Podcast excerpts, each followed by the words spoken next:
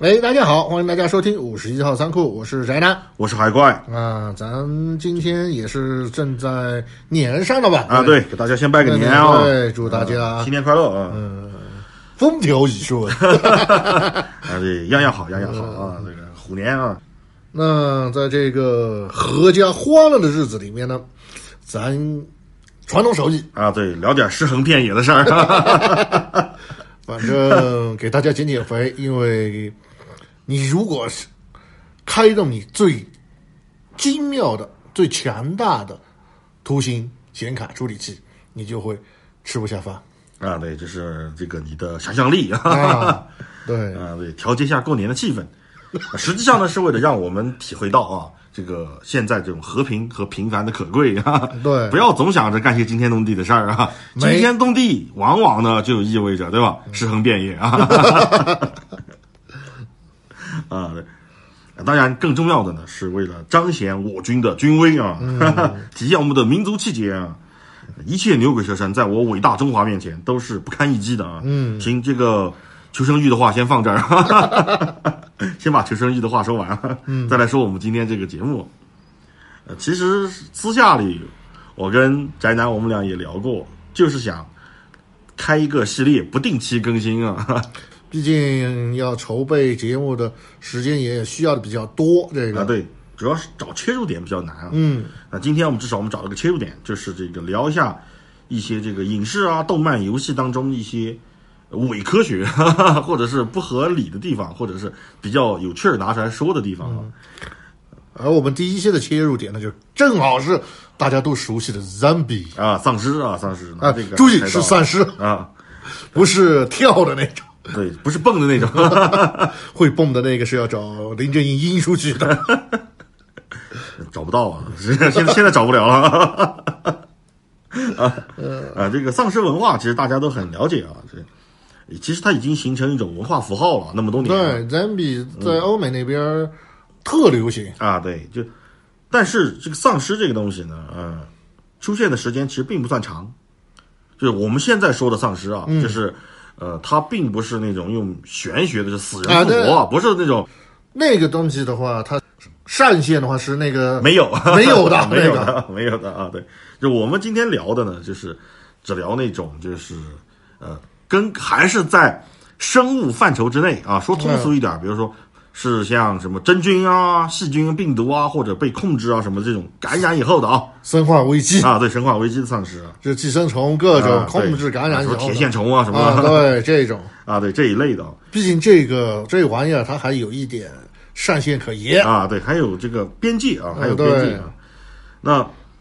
呃，大家比较耳熟能详的，就是或者说我们说的这一类丧尸的第一部这种感染类的丧尸作品啊，就病毒感染的第一部电影呢是这个乔治·罗梅罗的《活死人之夜嗯，》啊，是这部影片啊。呃，这部影片呢就开创了一个新的品类啊，就完全开创了丧尸片儿这个品类嗯，对，啊。大家听到了没有？新年的礼 炮正在响亮，啊而我们两个老男人给大家录录节目很不 容易，打赏。啊，点个赞。 呃，我们接着说啊，就是，呃，这类电影它出现的最重要的一个原因，或者做的最大的贡献啊，就是让我们可以光冕堂皇的啊，光明正大的在这个电影院里看到一个人是怎么被肢解的。呃，肢解活人肯定那片儿没法上映，对吧？审不过啊。嗯，什么过？对，但是肢解丧尸是可以的， 啊，这就是这个丧尸电影的一个最大的贡献啊，所以才说嘛，对吧？这个帮大家减减肥， 啊，那随后呢，诞生的作品就非常非常多了啊，比如说大家最熟悉的游戏板块就是不用说嘛，《生化危机》啊，嗯，三上真司，啊他自己都开口说，我就是受制受到了罗梅罗大师的影响。啊，对，嗯，毫无疑问，所有人都受他影响啊，只要只要干这一类的，啊还有包括像《求生之路》啊，啊也，是开山鼻祖，他们这些制制作人怕都要给罗梅罗老师上香 吧？啊，对，应该会啊，也应该会，嗯，这反正挂一照片在家里，每天三支香供着。呃，比如说影视啊，影视那就也不少啊，比如《生化危机》啊， 啊，还有这个《丧尸世界大战》啊，僵尸世界大战啊，对，反正都一样，啊都一，样，一名都一样。嗯这都一个样嗯我当时一看，哦，僵尸世界大 战，那个陶木剑桃夫要卖卖脱销了，结果一看，哇，还是病毒啊？子弹买头 球，对，包括动漫领域也有很多这个跟丧尸有关的啊。太多了啊，对，比如嗯说《生化危机》啊敢吗？我认这 个，我看过动画片也有，漫画也有，对吧？嗯啊，对。然后的话，像呃，大家比较熟的啊，《行尸走肉》啊，行尸走肉的话，给大家科普一下，它是漫改剧，啊，对，它剧是漫改的，原著是漫画嘛。原著是漫画，大家别搞混了。对，image 就靠这个东西活下来的，不然他早死了像日本那边的《硝烟默示录》等等这些啊。，对，也都是啊，包括文学啊，文学作品也有很多啊。各种末日文学的话，啊，对，对称山了，对，对称山啊，包括这个《生化危机》，不是卡普空传统手机，哎传统手机了那，不一来向来都如此啊。人家人家是向前看齐的，对，嗯，那国内就不用说了，对吧？各种末日这个爽文啊，甭管什么末日，反正先来一波丧尸再说要么是废土，要么是丧尸啊。对，要么是废土加丧尸对，反正只要是末日爽爽文系列嘛，这种啊。对，而我们今天聊的呢，就是聊这一类啊，这。我们还是说一下，就是还是我们把它控制在科学范围之内啊。嗯，非科学的那你就没上限啊，就像我们刚才没上限，比如《山海经》里面的什么旱魃哦，嗯，什么降尘啊那些，嗯，你其实没有办法去用一个可数据化的方式来把它的这个能力给它体现出来嘛。对，因为我们没有办法把它建立数据模啊型，然后 套用到我们人类的战斗范围值里面。那玩意儿的话呢，可能和超级赛亚人能打个五五开吧，这个就不是我们讨讨论的。啊对，我们我们就不讨论这个范畴啊。嗯，对，嗯，所以呢，这个当然最重要的是建国之后不能成精啊 他们都被 ban 掉了，啊，对。不能选。啊，对，不能选啊。所以我们聊的就是，比如说病毒、寄生虫啊，或者是核辐射啊这些引起的，嗯，这些丧尸。啊嗯，当然就是我们要聊这个东西呢，首先我们想聊的是，就是这个丧尸它出现在我们真实世界里面。假设啊，我们做一个脑洞啊，做个思思维实验，就它真的出现啊，会不会对我们真的像影视作品或者是游戏里面啊，呃，包包括一些文学作品里面啊，会有那么大的威胁啊对，这是是不是能形成末日？嗯、首先我觉得这个事儿我们先放一边儿啊，嗯，我们先讨论另外一个事儿，就是这种病毒它到底能不能传播起来？ 就我的观点啊，不会啊，首先不会，因为什么？因为我们现实当中的狂犬病毒，其实就和这个丧尸病毒非常非常像了。嗯，对，你看，就是呃，得病以后都是疯狂的攻击同类嘛，对吧？攻击旁边的人啊，都是发疯嘛。然后呢，是以唾液啊这些肢体呃接触来做传播媒介的嗯对，啊，都没错。呃，但问题在于，狂犬病从来都没有，对吧？亲，别都别说成末日了，就流行病都没有形成过。 咱有疫苗，因为是啊，有疫苗是一方面，另外一方面是因为这种传播方式效率太低， 我只有一张嘴，我不是九头蛇，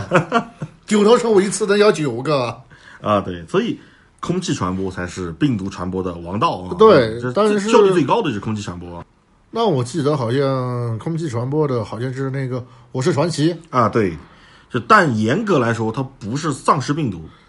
它是把百分之九十的人都给弄死了，剩下的百分之十虽然没有死，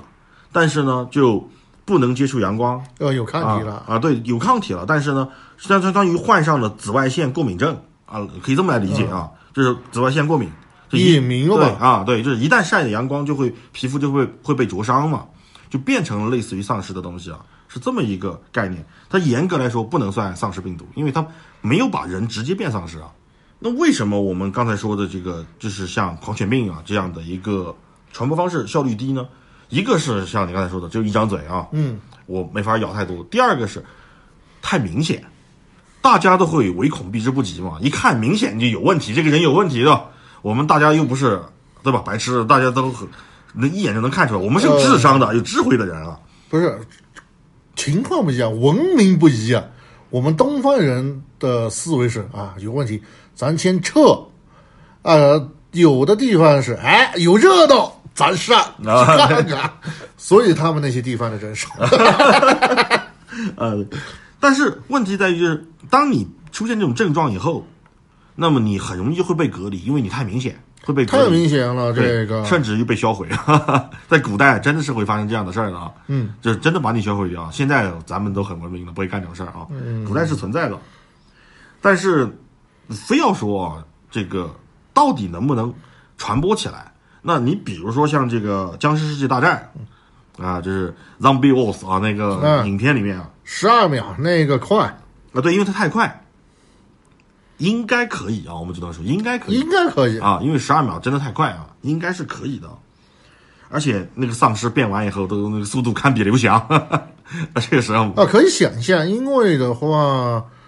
就像人家说的，人的潜能是无穷的。他在极度愤怒的情况下，一个滑铲就怎么怎么怎样的。那就算是这样啊，就算它真的形成了像《僵尸世界大战》里面那种就是丧尸潮啊，洪水一般的那种丧尸啊，那是否能对人类造成威胁呢？不能实话实说，也不能， 真的也不能。啊，毕竟咱们这儿更多的是楼房，你垫着脚尖儿，而且都都有防盗窗这种，你垫着脚尖儿，他也进不来。啊，这是一方面。另外一方面，其实啊，说实话啊，就是为什么那么多作者或者那么多创作者，不管是电影还是小说还是什么动漫啊，他们都喜欢整丧尸啊。而且还要开挂，说实话，不是因为丧尸让人绝望，恰恰相反，是因为丧尸危机它根本就不是个事儿，你知道吗？因为它拍出来好看，就是你能打这个有来有回啊、嗯啊，对，它有这个过程。因为真正让人绝望的那些灾难啊，就比如说彗星撞地球，一般来说那种片儿呢，又变成什么样？一般的那种片儿就变成，呃，在彗星来之前，我要阻止它，阻止不掉啊，大家鸡犬升天；能阻止得掉啊，大家手拉手唱赞歌啊，就完事儿啊。不要抬头，很应景。啊，对。所以，因为为什么会这样？就是就是因为那种灾难，你根本无法对抗它，就没有过程，只有结果。嗯，所以丧尸片呢，就变成了一个有过程的影片啊，哎这是都吧能打那个有来有回的嘛，各种新式装备给我上啊，叮叮咣咣打的精彩啊，所以大家就喜欢干那个那个事儿，就喜欢拍这一类。说白了，就是恰恰是因为丧尸不那么危险啊，不那么危险。那为什么会说呢？是我们先说明一下，在有军队的情况下，就我们的观点啊，嗯，丧尸根本不构成任何威胁，我们可以这么说，真的真的不构成任何威胁。所以我们看，其实导演他们也很聪明。我们看很多丧尸片啊，不会出现成建制的军队，他可能就是一个五到十人的小队雇佣兵，啊，雇佣兵或者是特种兵啊，那就这个卡洛斯嗯嘛，啊，对，对 卡洛斯，然浩后克， 哦，不是浩克，汉 克对进去捡博士的女儿，啊，对，第四幸存者，对，结果没捡到啊。 啊，对，这基本上都是这样。因为其实那些创作者他们也知道，一旦有成建制、成规模的军队出现，那真的就不是人类的末日了，是丧尸的末 日。对，这真的来说，就是因为不需要，甚至都不需要这个机械化步兵。就是，也就是说，我们说的，比如说装甲部队嘛，嗯，或者是空军啊，都不真不需要，需要都不需要，就成建制的轻步兵，就纯步兵啊，一旦我说的成建制啊，是一个完整的团啊就对，以就是以咱们这边的啊，来对说，我以我们来说，比如说以一个团为单位，大概也就是一千人左右的一支部队啊。一旦是成建制，而且这一千人，我们还可以给它分成两个五百人的这个轮轮换轮换部队啊，就是五百人在前面打，五百人在后面休息啊， 还能这样干。就是比如两班倒啊，打十二个小时，休息十二个小时啊，虽然辛苦一点，但是人也能承受得了吧啊，对至少不是长时间的话还是能承受的。九九六不就也就这样嘛，对吧？ 也不也就这样嘛，九九六嘛，对。而且呢，就是只要是这个步兵阵地一旦构建起来，说实话就能完全无视双方的差距，前提是弹药够啊，那对，呃只要有足够弹药储备，啊足够的弹，一是足够的弹药储备，二是要能够建立起一道有效的防线。你不能说是四面八方涌过来，那啊个的确没发生。这我认为这个是人呢，我们是人嘛，我们还是要把它还还原到现实。人没那么蠢啊，那是丧尸干的事儿。人肯定会找一个有利于自己的地形，再来防守，对吧？不可能说是让自己四面楚歌嘛。就这一千人的部队啊，就这样轮着打。只要是他的阵地一旦建立起来，就步兵阵地一旦建立起来啊，是可以无视这个双方的数量差距的。就甭管你多少，哪怕你来一百万，我也能把你弄死。而且是压倒性的弄死啊！如果你没有那么多啊，你就可能有个几万个啊，几万个，这一千打几万啊，那很可能我还可以反推回去。你就不要觉得这事儿不可能啊，夸张了。人类历史上这种事儿出现过的。想想当年西班牙人打印加帝国是怎么打的，而且人家用的还是火绳枪啊， 还不是现代化武器啊，我看是多少打打五万来 着？这是几千人 啊，嗯，这他的这个人数占比，就是他的人数的这个军力的比例，至少是一比十以上。而且那个印加帝国还是投石兵啊。啊，对，他也有远程武器，那是活人啊，那是活人。啊，不过活人有士气这么一说，对，但问题是活人也有脑子，这丧尸到底是什么？就很多人可能会忽略一个问题，总觉得那玩意儿很恐怖啊。丧尸实际上它就是一群既没脑子，也手无寸铁的暴民。嗯，我们可以这么来理解它啊。可以，对，就是一群正常的人类，他连人类的暴民都不如。这人类的暴民，好歹我还知道躲子弹嘛，我还知道把我的这个阵型给拉散，对吧？不要集中在一起、嗯对啊，，我还知道那个找个掩体啊。对我还知道去抢别人的武器，对，甚至我自己造点什么简易的燃烧瓶之类的啊燃烧瓶啊啊对，或者是盾牌四十啊米长的大刀啊，这种啊，对，就我还会制造点武器，简易的武器。说说白了，就是人类暴民都比丧尸的威胁要高得多得多。嗯，就可想而知，其实这东西真的不是事儿啊。而且最关键是，人类暴民它潜伏性好，不像丧尸这种一幕一幕的，要不是是那个一翻一翻白眼箭步如飞啊的，那个那个五十米远，我一看就知道那玩意儿有问题。对，而且丧尸最重要，它没脑子，它只会往前冲。人类还会迂回包抄，还会有点战术嘛，对吧？我还会佯攻啊，然后从其他方向迂回侧面来包抄你，或者侧面来袭击你。这人类是有脑子，脑子绝对是人类最强最强的武器。哎，而且以咱的基建能力来、基础建设能力来说的话，挖一个几百米深的大坑儿，那个基本上很快吧。这个，我就站在坑坑的这边儿，我就看他们全部掉掉下去了。啊，对，那也是一个办法嘛，啊，对也是个办法啊。而这些东西啊，这个丧尸通通不会，他们不知道，他对们只知道前面有人儿，我要吃它，然后就冲过来就。冲过来啊。好，你说丧尸不知道疼，对吧？嗯也不知疲倦啊，也没有恐惧，第一是我看丧尸的基本的素质，第一力大无穷，比正常人的力量大，大啊，对，因为他那个没脑子，他不知道保护自己，他是有多大力儿力使多大力，啊，对，大力出奇 迹嘛，对于他们来说是。第二就是他们饥饿思，长时间处于饥饿状态，就是看见什么咬什么，看见啊，什么对，那是新陈代谢快嘛，好，然后就是像你说的，没脑子，疯狂，我就只知道吃这 个。啊，对，兽性大发啊， 哎，可以这么来说。但只要他们还是碳基生物，就是为什么我们要把那些什么降尘啊那些东西嗯给嗯抛抛在外，那些我都不知道它是什么基生物 啊。但这些丧尸，因为它是人类变来的啊，嗯，它还是碳基生物啊。 那些的话也应该也应该是碳基生物，毕竟《山海经》上面说了啊，有那啥吃的可以得长 寿，然后就没有了， 所以我们现在看不见啊。呃，没了。嗯，为什么没了？ 大家都懂。嗯，但无论怎么样，只要它还是个碳基生物，在现代化的自动武器面前，它就不堪一击。真的，其实很多人，大部分人，他对于我们现在的武器啊的认知，实际上都是来自于比如说影视，然后像游戏啊，像动漫啊，像这些这些作品啊，这些实际上你去找一些呃数据方面的资料也有，但是哎很有少有人会去查啊，很少有人查。最简单的一句话来说，是我们国家的武器轻武器装备和 American 的轻武器大同小异，可以这么说啊，对，我们看不到我们的，我们可以看一下人家的。对于，嗯对毕竟人家那边是合法的。首先说一下，我们真的看不到啊，这个属于机密，嗯咱也不知道啊， 真不知道啊， 只有这么知道去哪看啊？我们不知道。反正我真不知道啊，我只能道听途说，都是听来的。 对，说实话，就是我们接触的这些影视作品啊什么的，它为了剧情需要，它都会对这些武器的杀伤力弱做化做一个弱化或者做一些修改。要么就加咱加钱，呃，加强很少，大部分都是弱化啊。说实话主角的手枪嘛，啊，对，就是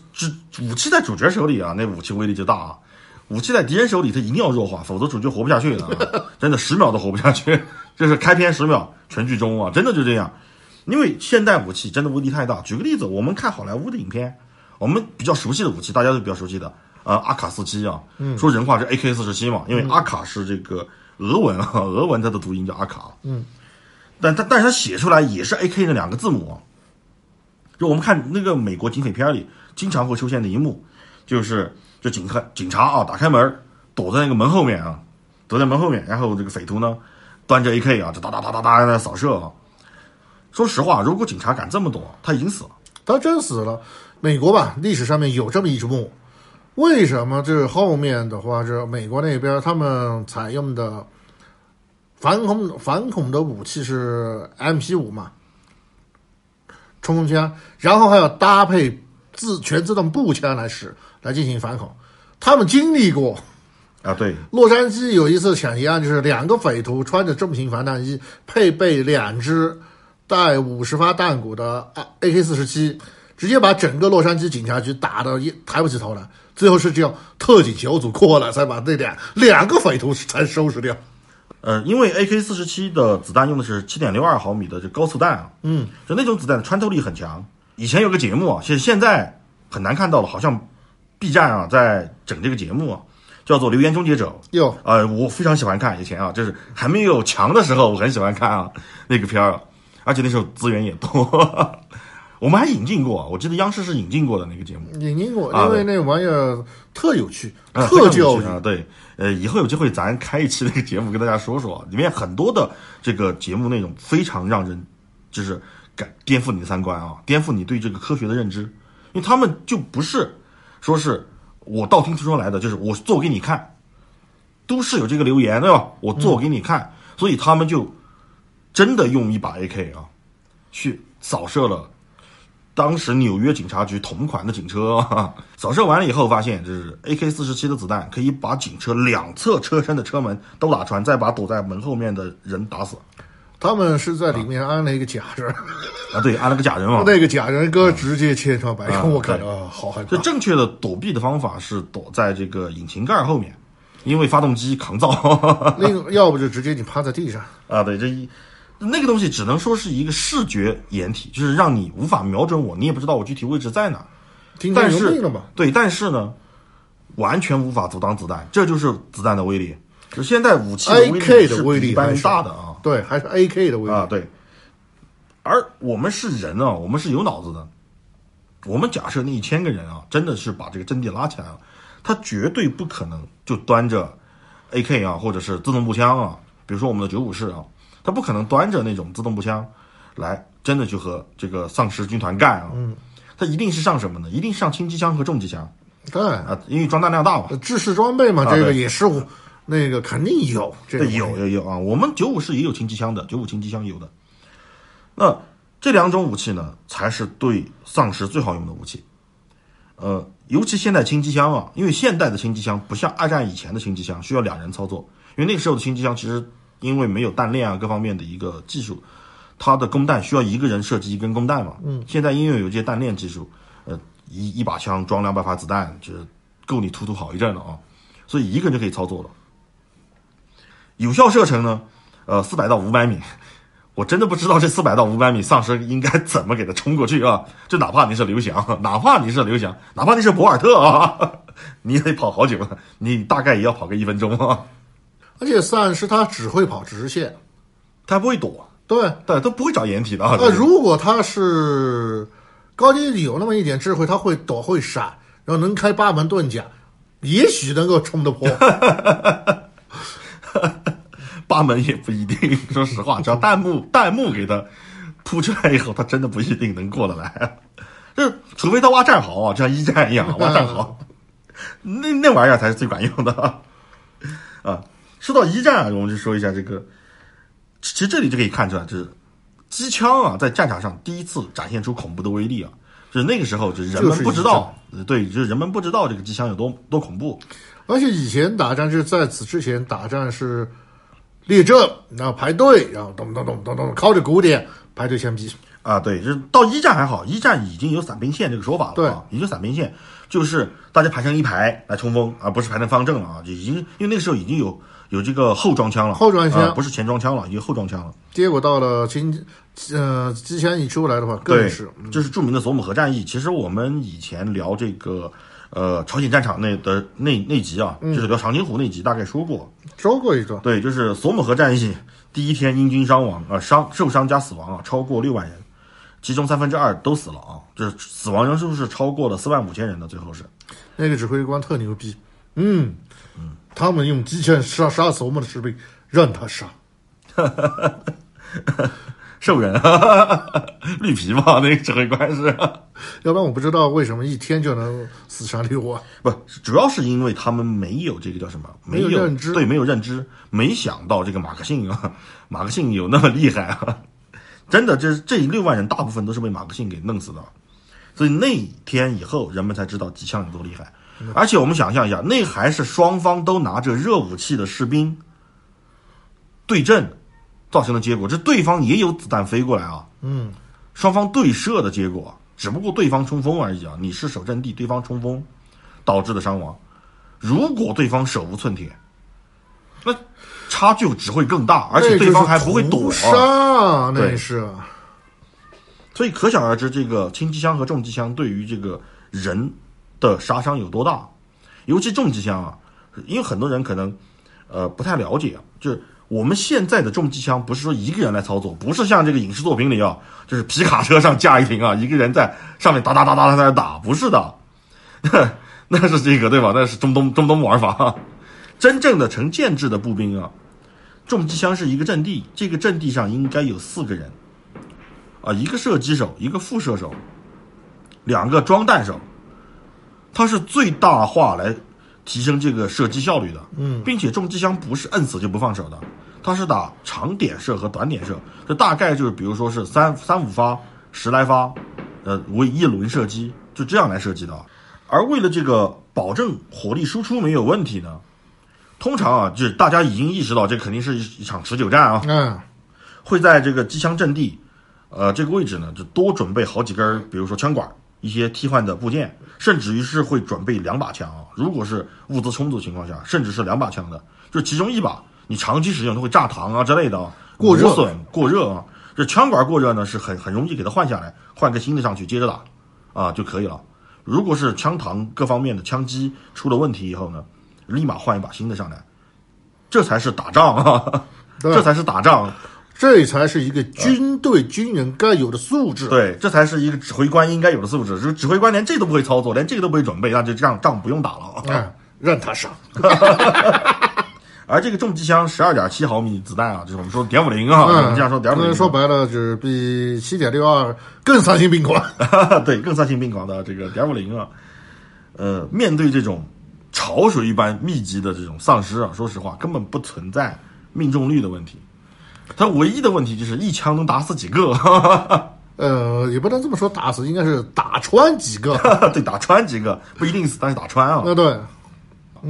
因为很多影视作品里面，他都会说，就是他都会有一个着重表现，就是丧尸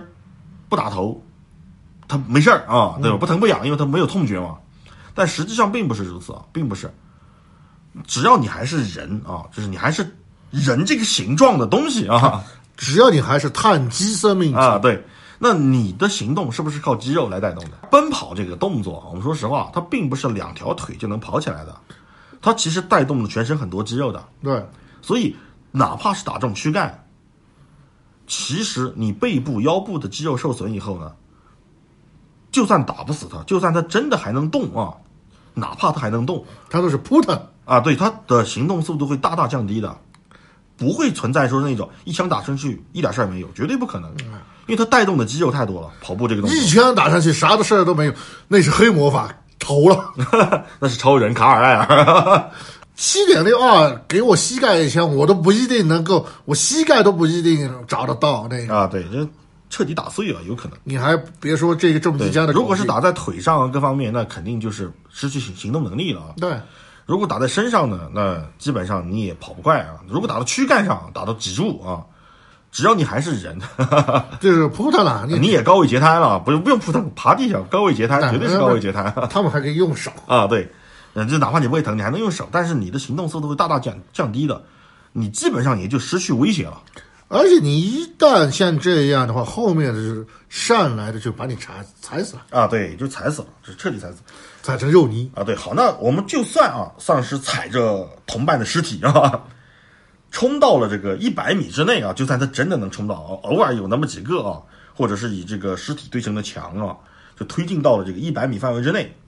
那我们还有什么办法呢？我们还有火焰喷射器， 哈哈。嗯，我觉得只要是碳基生物，就不可能不怕这个。 但是他们没有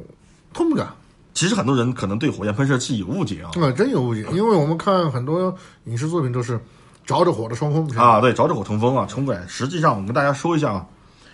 呃，我国自产的七四式火焰喷射器啊，啊，注意，这个应该是我，我们不知道，道听途说来的啊，道嗯听途说的对啊、有些数据不准确啊，嗯 是我们自己瞎说的啊，啊，瞎说的。是我们自己瞎说的这个数据啊，就是我们可以很自信的说啊，这个七四式火焰喷射器以及它后面的改进型零二式啊，呃，是这个世界上最夸张、最强悍的火焰喷射器，没有之一。这点自信咱们可以有啊。就官方公布的数据啊，我不知道准不准啊，反正官方公布的啊好，的，呃，这个数据呢，就是这个火焰喷射器呢，为了实现更长啊、更强、更持久啊，它采用的是火药活塞式发射，它并不是像我们一般说的，我们想象当中的，它就是一个雾化气体对往外喷啊，油喷式的，对，它是火药活塞式的，通常来说射程五十米，嗯，就是通常情况下就五十米了啊，就五十米了。如果是由猛男来操作它啊，就是那种超人来操作它，就是有有它还有一种发射模式叫立式发射，就是把那个火焰喷射器怼在自己的膝盖、大腿上啊，以四十五度角，呃，或者是反正以抛物线的方式啊，给它喷射出去。它射程可以达到一百米左右啊，一百米左右，就九十到一百米是完全没问题的啊，是可以实现的。火焰温度呢，据说，哈哈，嗯， 超过一千度，哈哈。一千度什么概念？钢铁都可以融化，不用说人的肉身啊，这钢铁都可以融化啊了，那是。 呃，给大家一个小小的建议是什么呢？就是假设啊，我们比如假设脑洞开一下，反正这期节目就是是脑洞节对，目嘛义务嘛，啊，我对，们就打算做自己这种节目，啊，这脑洞的节目啊，这假设真的爆发了这个丧尸灾难啊，真的爆发了啊，我们作为一介平民，一不小心啊，捡到了一个这个七四式火焰喷射器啊，舔包，舔啊，包，舔包啊，舔到了啊，舔到了啊，建议大家不要用千万别用，啊，就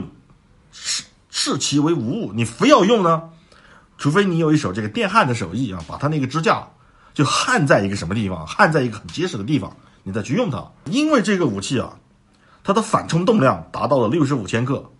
这什么概念呢？就是真的军队里面用这种武器的人啊，都是猛男中的猛男啊。兵六王十对，就是六十五千克是什么概念呢？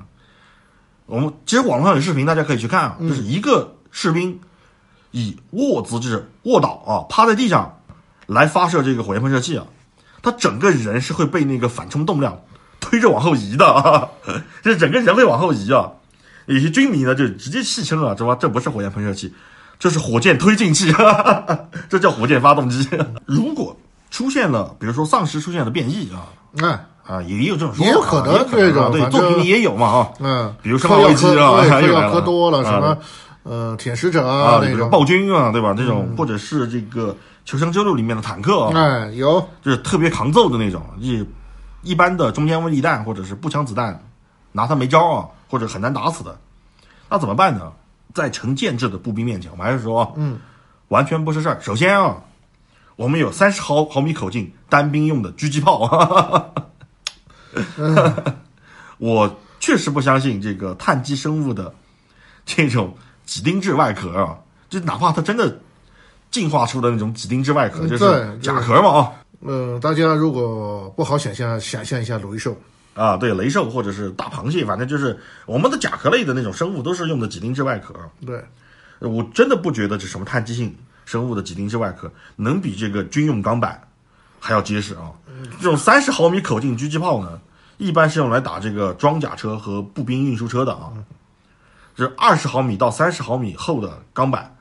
绝对能击穿以后，再把里面的发动机或者是驾驶员打死啊！我不相信这玩意儿能扛得住那个。好，就算它能扛住啊，哎，我们还有好东西，还有这个传统手艺大杀器啊，RPG，啊，对对吧？还有 RPG 呢啊，对。说到 RPG 这个东西，这说点题外话啊，这对个说点题外话，本来和今天的这个主题无关的，但这事儿说实话必须得说到一下，因为网络上错的实在太离谱了。这前两天事儿，如果是有听众是我们群里的兄弟啊，都知道，咱都知们道对在那个群里面，对，因为我我实在忍不住了，我查资料查了以后，我就实在忍不住在群里就开始发牢骚 了。就我查某度百科啊，查到了火箭弹那一栏以后，直接说名字吧， 还某度百科，啊不行，这个啊万可一以对，嗯大家日后好相见，给你面。 啊，对对对，万一人家给钱了呢，对吧？咱要恰饭呢。 啊，就我查火箭弹那个那一栏啊，赫然给我放上了一个 RPG 啊，我真的就没法忍了啊，就是，而且关键是他那个标题啊，还写着什么，类似于什么啊，这个什么严谨科学什么这个啊对之类的那些话啊，就是什么中科院还是什么反乱七八糟的，反大正家还一句有话啊、兴趣的话，可以查一下。你说火箭弹，他看他给你跳出来是啊，对，是啥、啊？他居然给我一个 RPG 啊！首先我说一下，RPG 不是火箭弹，RPG 的发射器也不是火箭筒啊。RPG 严格意义上来说，它应该是无后坐力炮，这这肯定是对吧？颠覆了很多人认知的，那事实就是如此啊。就为这事儿，我真的还在群里发了牢骚啊。这 RPG 的全名啊，我给大家说念一下。我虽然我这英语课程啊也得念，必须得念。嗯，就它叫 Rocket Popular 的 Grade 啊，这翻译过来就是火箭助推榴弹，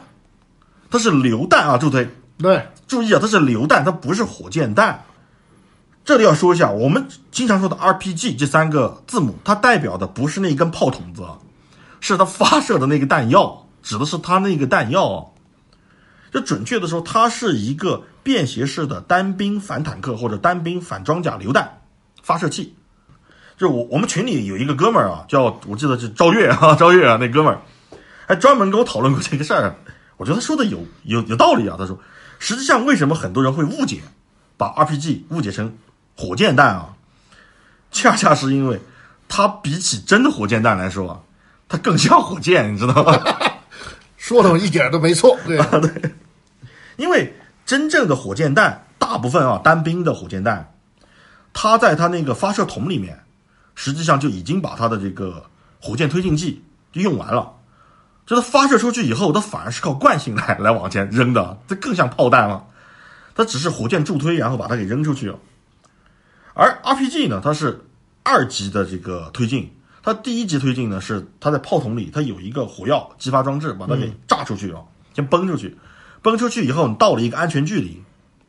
它再启动二级助推火箭，就是它火，就是它那个弹体后面还有一个助推火箭，小小火箭再往前推进啊，它是这么一个原理，所以它确实更像火箭弹，但它不是就我们看的视觉效果来说，哎，啊，对，就是如果是不太了解的，去玩一下《生化危机》啊，《生化危机》的 CG 动画里面把这一段描写的非常清楚，就它那个 RPG 的发射，就是严格按照真实 RPG 的发射啊，是严格按照这个来发射的，就是先扔出去以后，然后点火，点火，稳定翼张开，再点火，然后再往前推进啊。但为什么说它不是火箭弹呢？或者说我们大给大家来说一下啊，就是火箭弹和榴弹的区别到底在哪儿？就什么是火箭弹？很简单，不需要发射器，它自己也能飞起来的，就叫火箭弹。嗯，需要发射装置才能飞起来的，就是榴弹。就甭管你有没有这个火箭助推，只要你还需要发射装置把它扔出去，它就是榴弹。它自己能飞的，那就是火箭弹。啊，这就是根本的区别。就是火箭弹的那个筒子，它只起到一个作用，就是瞄准。嗯，就帮助你瞄准方向。实际上，它自己能飞出去。你激发它呢，它也是激发它自己飞。但是 RPG 不是 RPG，我们刚才也说了，它第一级发射是靠那个炮筒，那那个真的是门炮啊。嗯，是一门炮，把它给弹出去以后，把它崩出去以后，它再用火箭推进往前飞，所以它是无坐力炮。而且呢，RPG 的炮筒子呢是反复可以使用的，而火箭弹的这个发射筒呢，通常来说都是一次性用完就扔的，而且那个炮筒子基本上也不会是金属，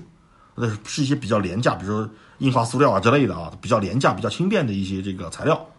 啊，这就是根本的区别啊，根本的区别就就在这儿啊。嗯，给大家说一下，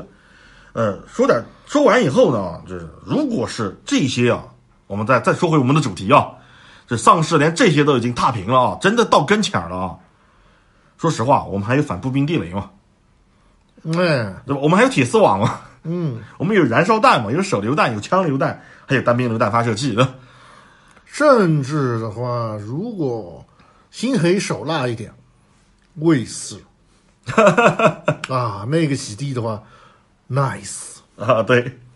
啊，当然那个是机械化步兵， 哈哈嗯那个是炮兵部队啊，啊，那个那个是那个方面的事儿。就说真的，我都对这个丧尸感到悲哀，真的，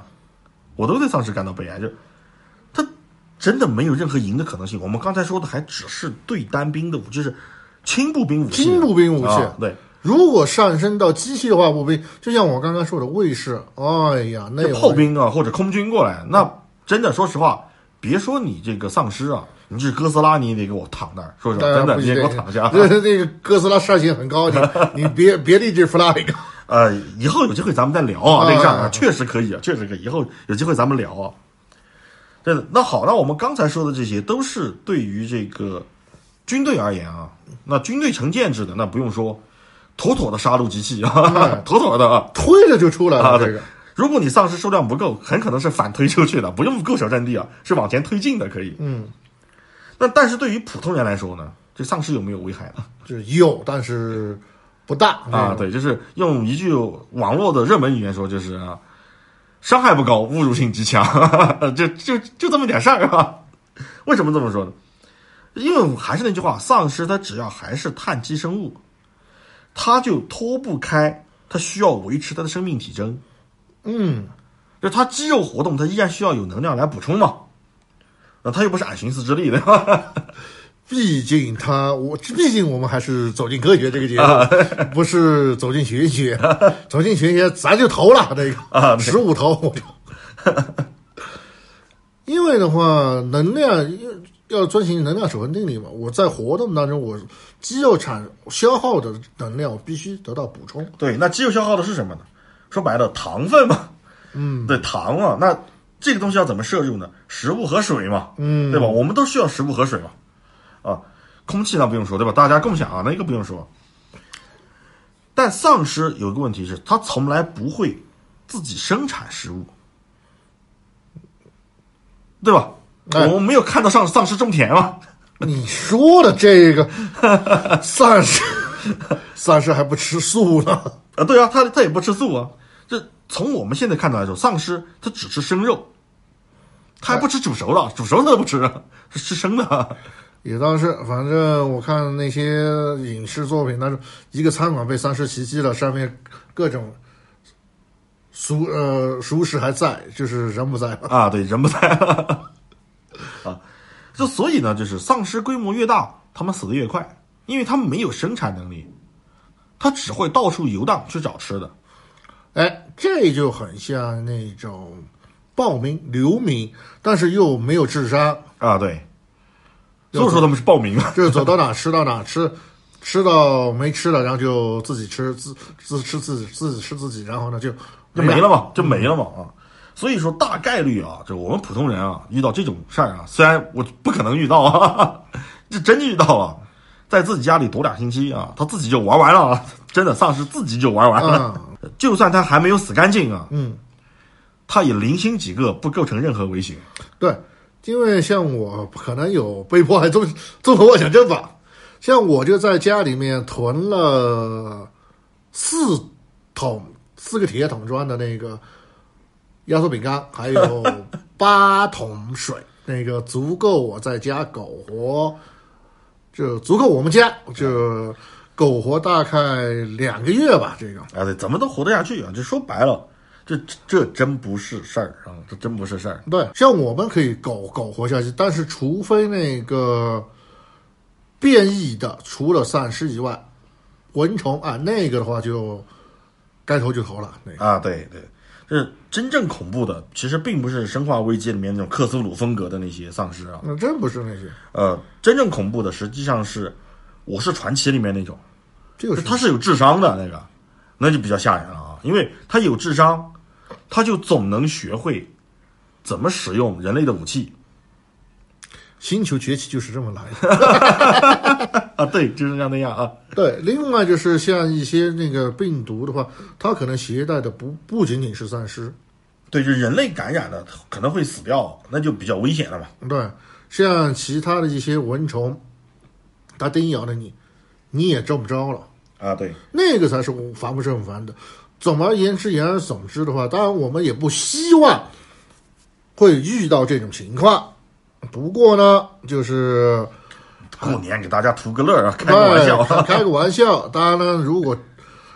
真遇上了，那个也别怕，该吃吃，该喝喝啊喝。对门门一关起来，该防的防住了，基本上你能够生存下去。对，尤其过年这几天，对吧？咱、啊每一家的冰箱都是满满的，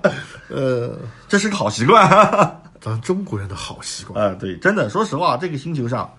最可怕的玩意儿啊，就是咱们人类自己。 的确很可怕，因为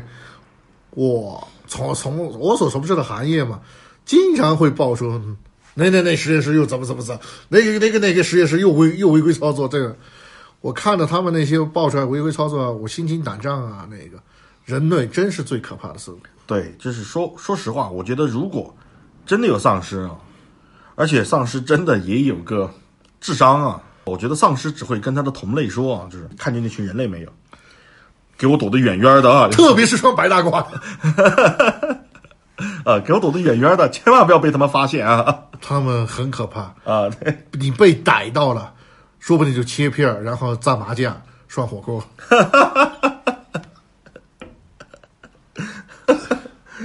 行行，今天就差不多到这儿 啊。好，那感谢大家也收听我们在这儿唠叨了这么长的时间，反正过年嘛，图一乐，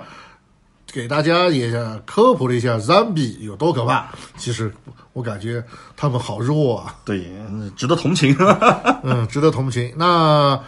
我们呢将会在以后呢不定期的做一些这种衣服系列的啊，如果有在世了。啊，对，那对，大家呢也希望呢有志同道合的朋友呢加到群里面呢，和我们一起讨论一下，来帮我们选选题。啊，对，加群的方法呢，就是在我们这个节目的简介里啊，有这个嗯二维码啊，对扫了以后呢，加微信，然后再拉进群啊，因为现在群里人开始越来越多了啊。你进来之后呢，给我们提提意见呢，给我们找个新的切入点，说不定这个系列呢，我们会越做越长，越做越大。 啊 大家一起玩开心啊！ 嗯、脑洞嘛，啊对我我们俩的脑洞可能不够大，我们也希望有大脑洞者加入。